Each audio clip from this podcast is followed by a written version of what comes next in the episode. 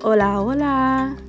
Bienvenidos a este tu podcast optimista, porque sí. Episodio número 7. Y quiero dar una bienvenida a la persona que si no has escuchado los episodios anteriores, pues bienvenida a este tu podcast. Y los que ya están pegaditos conmigo, gracias una vez más por estar aquí.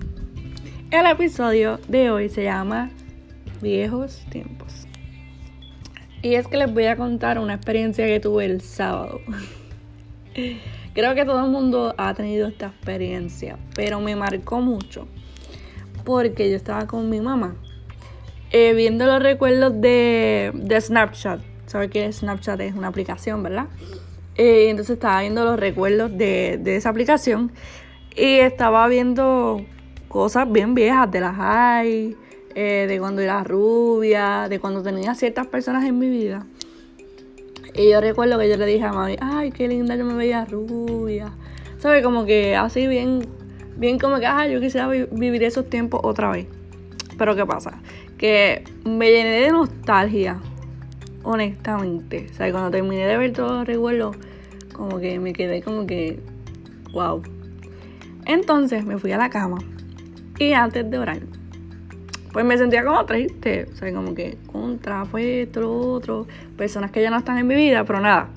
Me fui a dormir, oré, obviamente, oré, y me fui a dormir. Y siento que en mi corazón dice el Señor que, o sea, que no, que no me, que, no me aferrara a ese pasado, ¿me entiendes? Yo estaba flaca, yo era rubia, yo tenía muchos amigos falsos, eh, tenía personas que me deseaban el mal y entonces él las quitó de mi lado, ¿me entiendes?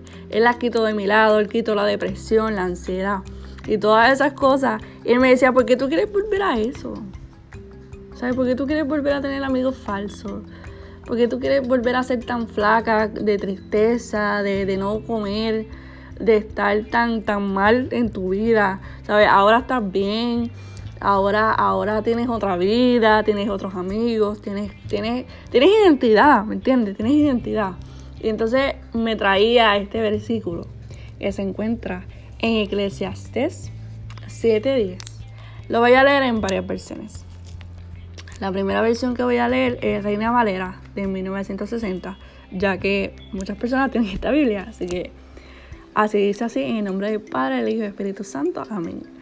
Nunca digas cuál es la causa de que los tiempos pasados fueron mejores que estos, porque nunca de esto preguntarás con sabiduría. O sea, en la versión, el lenguaje actual, a mí me encanta, sorry, pero a mí me encanta literalmente. Es, corto, es más corto que, que la otra versión, pero dice, es fácil y franco, directo al grano.